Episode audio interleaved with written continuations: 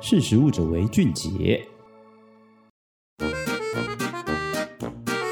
各位听众，大家好，我是今天的主讲人佩奇。今天要跟大家分享的是再生农业切入永续生产，啤酒品牌嘉士伯集团以零碳排为目标，改造大麦生产供应链。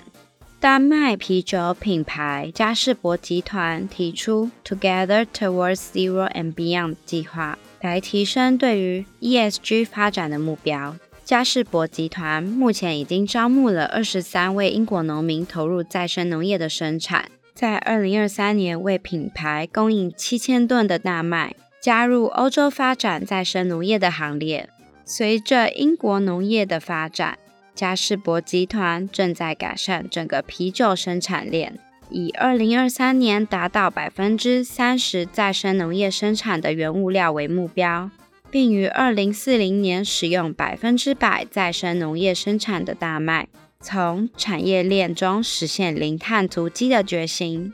英国国王查尔斯曾于二零二一年五月向卫报投书呼吁，快速转型再生农业。然而，再生农业目前尚未有完整的定义。根据台湾永续能源研究基金会说明，再生农业描述了一系列广泛的粮食生产方法，并且有两个明确且互补的结果：生产优质粮食和改善周围的自然生态系统。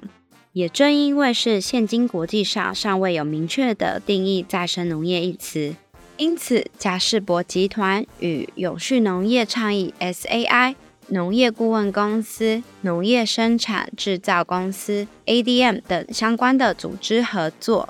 共同起草一套符合生物多样性、投入最少的化学使用、达到生产链的可追溯性，还有恢复土壤健康的方法。并同时满足英国农民的生产需求与环境条件。其中的合作伙伴提到，由于各地的区域气候、土壤类型、农作物种类、规模和技术的不同，以至于形成各地农业系统的差异化。因此，适应不同市场环境对于成功来说至关重要。政府和产业对农民的支持，有利于强化再生农业的发展。可以从专家的建议和收集相关资料与数据，增加农民的信心，使他们更能适应并且实践再生农业。嘉士伯集团 ESG 永续发展总监提到，伙伴关系在产业链中至关重大，这也是为什么要与农民、贸易商、非政府组织等密切合作，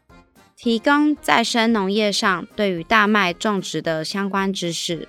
嘉士伯集团同时也与伙伴合作，在法国建立了有史以来第一个透明化的大麦供应链，以确保农业生态区的永续管理，并促进生物多样性发展。更透过区块链系统，保障两百五十位参与农民和利益相关者的大麦品质与利益报酬的公平性。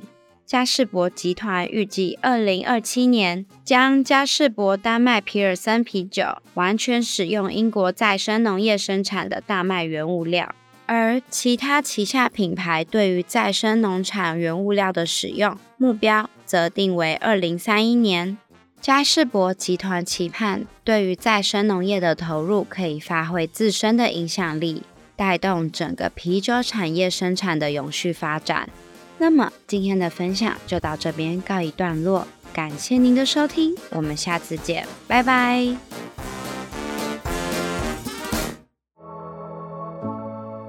识时务者为俊杰。